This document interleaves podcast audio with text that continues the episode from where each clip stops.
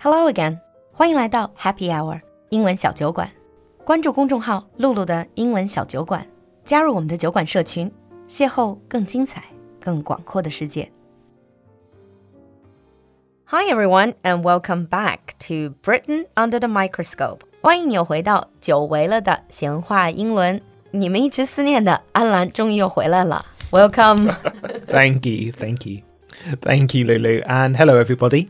So, what are we going to talk about since you're back? I thought we're going to talk a little bit about prices. Prices of what? In previous episodes of Britain Under the Microscope, we talked a lot about what it's like to eat out in London and the UK, what it's like to go on transport in the UK, but we never really tried to make any comparisons between the lifestyle in the UK and the lifestyle here in China. So, a good way of comparing is to look at the prices. So, cost of living. Exactly. 就是生活成本. That's actually a very good idea because this will help you really get a feeling of what it is like to live in the city or a country. Exactly. You know, when we talk about culture, uh, it's easy to have this idea of London or as it being quite exotic, but pretty much the same as any country. Londoners are focused on what to wear, what to eat, where to live, mm. and how to travel. In Chinese, we actually say 衣食住行. Exactly. Do you have similar expressions in English? Well, we'll just say probably life's essentials. Okay. So we are going to use a few episodes actually mm -hmm. to mm-hmm. talk about all these different aspects. Actually, if you say in the UK and in China, that's too big. Let's just say in Beijing mm -hmm. and in London. Yeah. How about that? That's two cities that we both know very well. Obviously, one thing to think about is London is quite a unique case. It's probably a bit cheaper in other parts of the UK. Same as Beijing. Yeah, exactly. It's a good point of comparison, really. Yeah. But before we get into the details, you have to, first of all, set the baseline which yeah. is the average income. There's yeah. no talking about cost of living without talking about how much people make. Yeah. So we can only go by the statistics we can find. In Beijing, I think the latest statistics shows the average income in Beijing is slightly over 10,000 RMB a month. Is that gross or net? I think when they do these statistics, usually gross. 一般来说是税前的，北京的月均是超过了一万，这是最新的一个数据吧？What about London? Well, in London, according to the statistics, it's about two thousand eight hundred pounds. Two thousand eight hundred pounds. That would be equivalent of twenty five thousand RMB a month. Yeah, roughly. 两万五。听起来还蛮多的, but we will go into the cost and see if it is truly so. See if Londoners really have an easier life than Beijingers. Yeah. Let's start first of all with the things that Beijing and London have in common. Remember we said 衣食住行? Mm -hmm. So let's talk about food in this episode.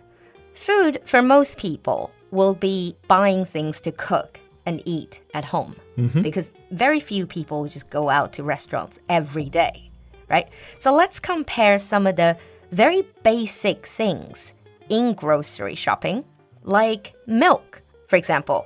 I think in Beijing, milk, one liter of milk is about 10 to 15 for like just generic mm. brand. What yeah. about in London? In London, it's normally around a pound. Oh, so that's actually cheaper. It's slightly cheaper. Mm. I guess it's because obviously milk is a much bigger part of our diets in the UK. Mm. Well, it is so in China as well. And then about eggs. If we're talking about 12 eggs, probably in Beijing about 10 RMB. In London, you're probably looking around maybe two pounds. Uh, you can get it a little bit cheaper, but it does depend on the eggs. Mm, there's a range, but roughly the same, I -hmm. guess. Chicken breast, if I remember correctly, chicken, we have it cheaper. For 400 grams of chicken breasts, 鸡胸, for us, it's 7 to 8 RMB, just mm -hmm. for the generic. In London, it's around three pounds. Three pounds. Ah. But what about other types of meat, like beef, lamb, or pork? I think beef is roughly the same in London and Beijing. London, it's three pounds fifty, For four hundred grams. oh, that will be roughly the same Probably we would have it a bit more expensive. Mm-hmm. I think lamb is roughly the same, but what really is different is pork. Yeah. 猪肉, let's just say ribs, 排骨. 400 grams of ribs in Beijing because we keep complaining about, you know, in Beijing or in China, pork is going so expensive. People often joke about they cannot afford pork anymore. And you know, pork is a very important part of our diet. Mm-hmm. So in Beijing, 400 grams of ribs would be 30 RMB or more. Yeah. Actually, in London, for that price, you can get almost 700 grams. Oh, that is truly cheaper. That's what I remembered. When I was living in London, pork seems to be one of those meats that British people don't really eat a lot of pork. No, generally, if we're eating meat, the most expensive meats are lamb, beef. So pork is probably seen as a cheaper meat. That could be the case. So if you love pork, then move to the UK, I guess. But for those of us who are vegetarian, we haven't quite forgotten you. So, mm-hmm. Yeah, about vegetables. I don't think there's a huge difference between vegetables. We're not going to go into details about each vegetable. Hmm. But what really strikes me as quite interesting is in any supermarket in the UK, you have the same type of vegetable, mm-hmm. but just as it is, washed, picked apart, and diced, cut, chopped, and each of them will be a different price. The more they do it for you, obviously, the more you pay. yeah. Do people actually buy these diced or kind of processed vegetable? Yeah, that's in. Well, as I say, they're not processed in terms of adding chemicals and things No. like that. But people do buy them because it's the idea that you don't have to do all the preparation work yourself. Mm. But also, having said that, because these use a lot of plastic, now lots more people are going back to original vegetables. So, vegetables that you have to cut and peel and wash yourself. Mm. It's about cutting down the plastic use. I always remember once I was in supermarket and then I saw celery, very very common vegetable, 芹菜. Mm-hmm. In China, you just get celery, the entire celery. But in the UK, you get celery. You also get what they call celery hearts, 就是芹菜心. And I often think, what have they done with the rest of that celery? Did they just throw it away? Uh, they probably made it into ready meals and things like that. I see. So, not wasting food. Good. Oh, I just want to mention something tofu. Tofu is very specific. In China, you get all sorts of tofu, they're quite inexpensive. Yeah. In London, I only managed to find one type of tofu outside of Chinatown. Just one block of tofu, two and a half pounds. 就两点五磅，就这么一块豆腐. That's probably one of the most expensive tofu I've ever had. What about fruits, though? Fruits, I would say, are quite different. It's important to remember that in China, there's much greater variety of fruit available at normally much cheaper price. I guess it's because in China, we have vast land. So, pretty much every type of fruit, whether it's fruit in colder areas or in tropical regions, you can find all of them. Yeah. The UK, you can only grow certain types of fruit. So, for example, apples, things like berries. You have a lot of berries. 英国有很多浆果 because you have a lot of rain. Yeah. I love berries. No, same here. And one of the great things about being in the UK is that there are lots of places where berries actually grow wildly, mostly around train tracks Ah. and in some parks as well. So it's very easy to grow berries. And I remember when I was a kid, I used to go collecting berries. Aw, that's nice. So berries like mulberry, raspberry, cranberry, blueberry, blackberry, all of these, and they are really quite inexpensive in They're the UK. very inexpensive, especially in summer. What about cherries? 中国有个梗叫车厘子自由 because cherries, especially imported cherries, are hugely expensive. In London, half a kilo of cherries will cost you around five pounds. That's not too bad, actually. No. I remember buying cherries by like a, a little box of cherries. That's usually like two pounds. I think that's probably half a jin.